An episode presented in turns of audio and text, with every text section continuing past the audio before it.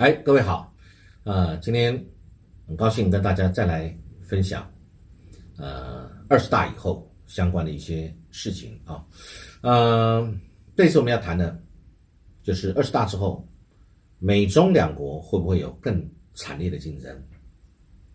啊，这个根据《纽约时报》的一个分析，这一次中共的领导班子完全都是这个。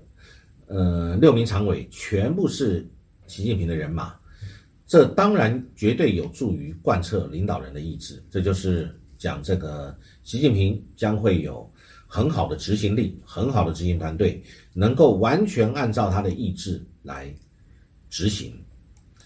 啊，但是这个媒体他也讲，权力高度集中会充满风险，少了制衡的力量。当然，这个也是。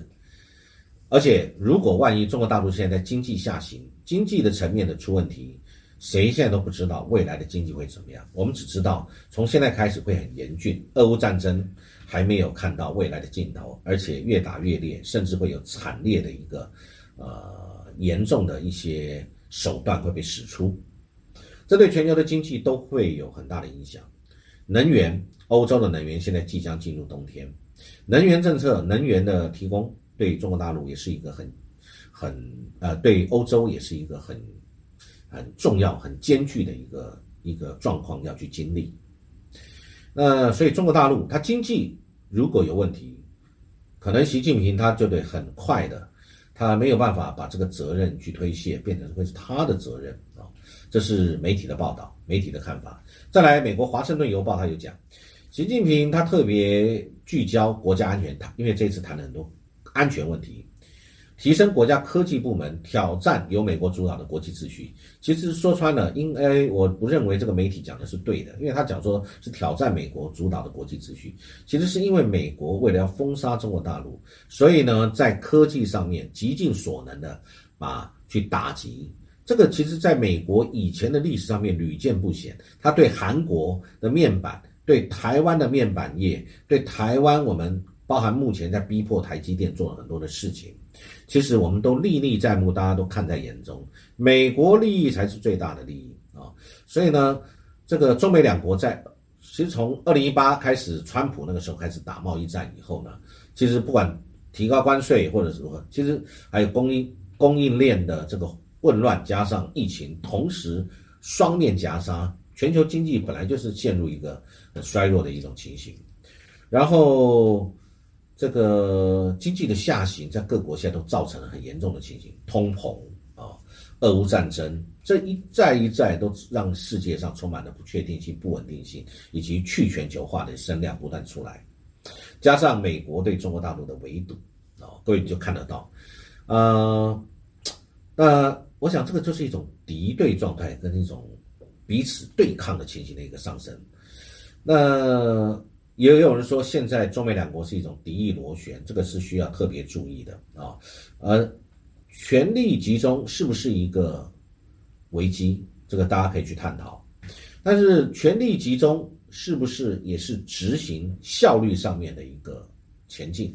这也是值得探讨。所以有人说，效率跟道德啊这两个，那权力集中是不是就不道德？这个见仁见智啊。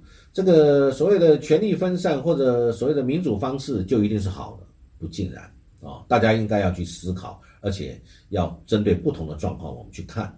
独裁者身边，这个媒体说，独裁者身边如果围绕着报喜不报忧的下属，可能被自身的傲慢跟过度的扩权所蒙蔽啊。呃，那是不是这样？我们大家可以去看，如果。美国的媒体谈这个问题，呃，它是成立的。那我们就去看习近平过去这十年，第十八大、第十九大，他掌权的十年，他有没有被蒙蔽？啊，这个是可以去思考的。啊，那有没有面对挑战？当然有，来自于国内的啊各种势力的挑战，来自于国外的欧美西方的啊，有没有？有。那试图跟国外修好而不得，那你是不是自己就得自立自强？我倒觉得这个的确是啊啊。那有人这个媒体有举个例子，说是二零二零年的时候，二零一九年开始新冠开始出现，那到了二零年初，啊，这个地方的政府机关它隐匿了，试图隐匿了新冠肺炎的传染力，所以一开始没有立刻把它视为很重要问题，而导致它的一个扩散啊，在中国大陆的扩散。那可是也有人认为这个事情是，呃，任何国家可能因为你不了解这个东西，你从来没有遇过这样的病毒。可能说你的这个有关工卫部门的这个效率不彰，或者是敏感度不足，那这个事情就是发生了嘛？啊，发生了。好，那再来看中国大陆国内，也有学者认为说，习近平他扫掉了政治局内潜在的一些异议者啊。从这位来看，最近看到谁上台谁下台很清楚啊，这些汪洋啊，这些这个李克强啊，这些啊，通通下来了啊，也没有再续任。啊，也没有再续任。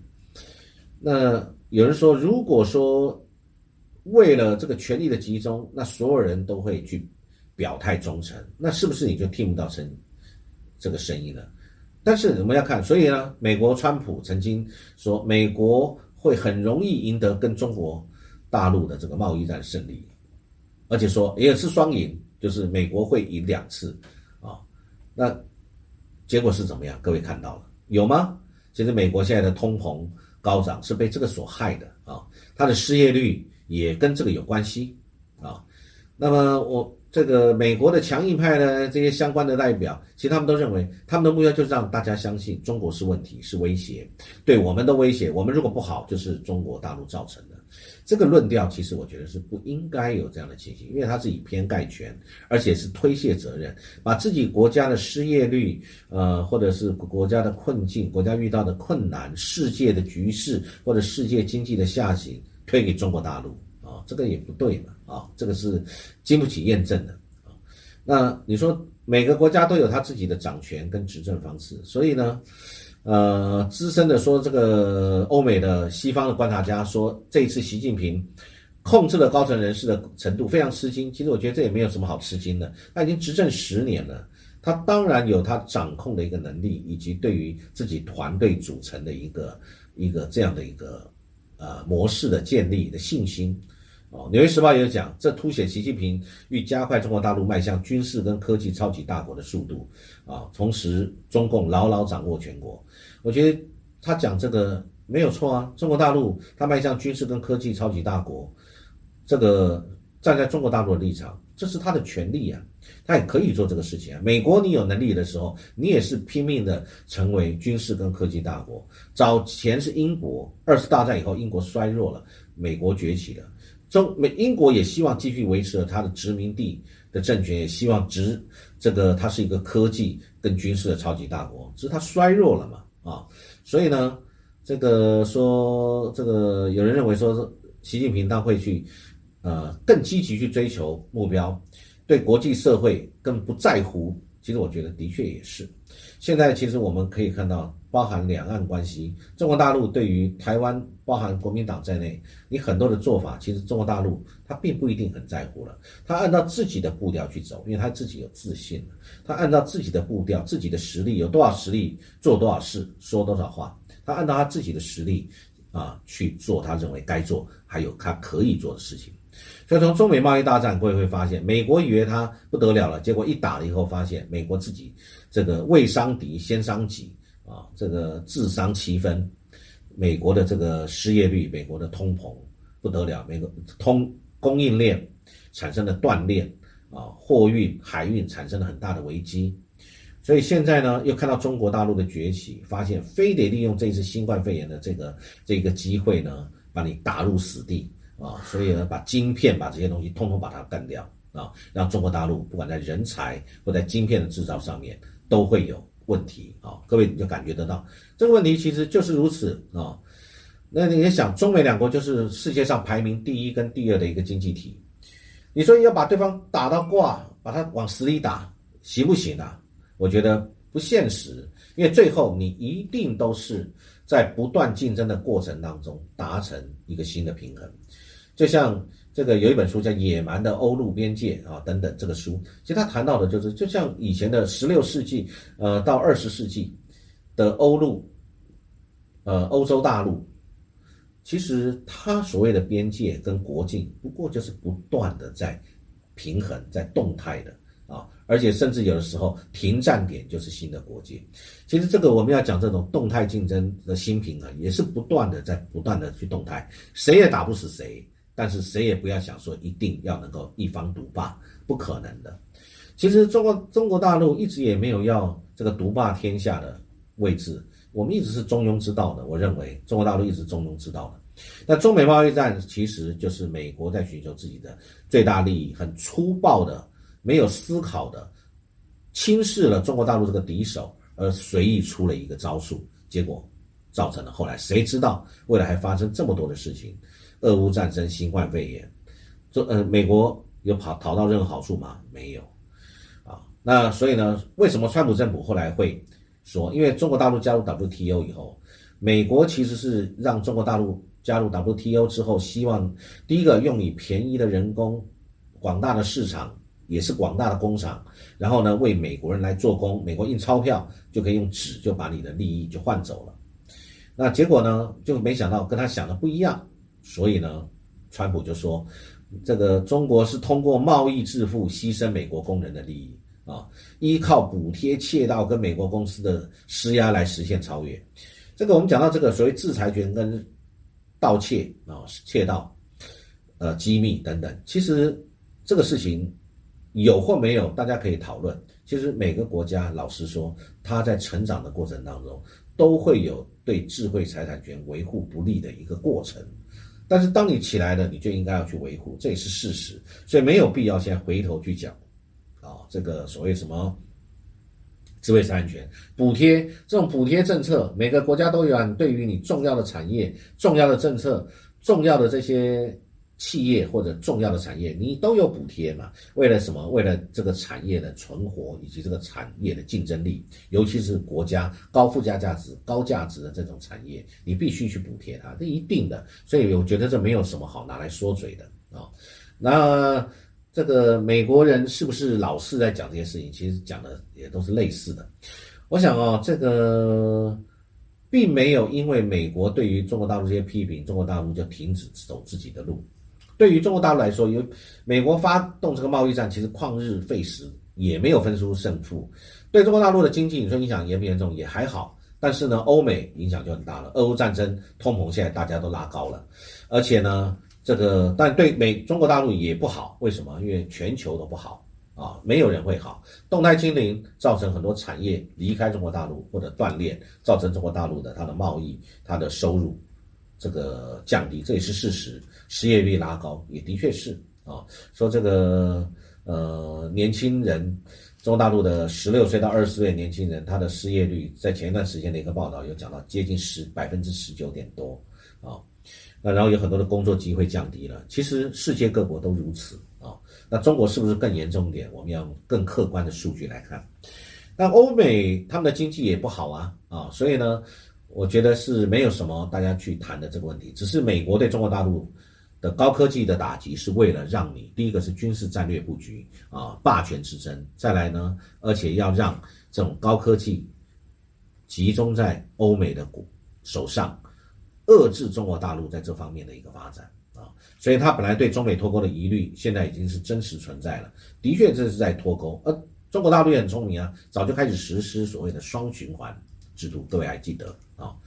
所以美国现在对于晶片的制裁，对中国大陆的制裁非常狠严厉的，而且呢，还除了制裁之外，还对于人他也是这个禁止。所以很多的各位都看得到，比如说像什么长江存储这些公司，很多高管就离职了，因为他是美国人，美国政府下的命令，他非得如此不可，导致中国大陆在这个产业上面现在会暂时性的停滞？为什么？因为中国的这个大陆的超级电脑、AI、人工智慧啊、智慧驾驶、自驾等等这些高速运算晶片，以高速运算能力，会牵涉到军事用途，会牵牵涉到国力的发展，会牵涉到它许许多多国家的发展。啊，所以呢，呃，既然我们可以这么说，有人说习近平现在是你要负责，既然所有的事情都是你的人，你要负全责。相对的，他一肩扛起这个责任，他也一肩担起来。我想应该是这样啊。经济的困境当然一定是要去解决。你说李克强担任总理这一段时间，这些问题有没有解决？也没有完全解决啊，也是不断在发生啊。所以还是我讲的一句话，并不是所有的工作、所有的职位都只能一个人做，没有不可以取代的人啊。共同富裕是一个很重要的一个指标，因为它牵涉到了中国大陆非常多的人，他未来的这个收入，他是不是可以脱离贫困啊？那当然。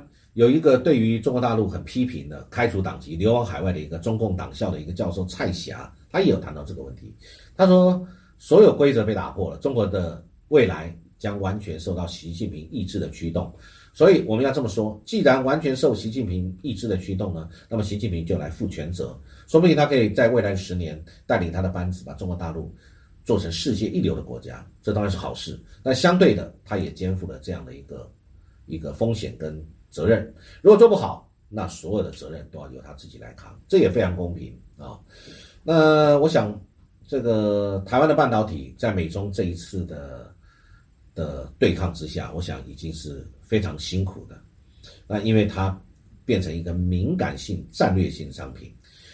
那这次你想，中美遭贸易战的后果，跟对于晶片这些对中国大陆的围堵。会不会有很严重的问题？我认为未来在短时间之内都会是一个呃造成美中冲突的一个因子，而且呢，这个未来这种现象会一直存在着。那我想未来啊，对于习近平第三任，应该是会继续强化他的能力跟他的这个意志，国家安全提升科技能力，挑战国际秩序，那。而且对中国大陆的经济、失业啊等等这些问题，还要想办法能够解决。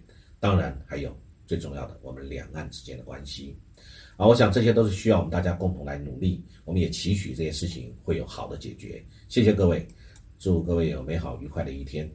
谢谢。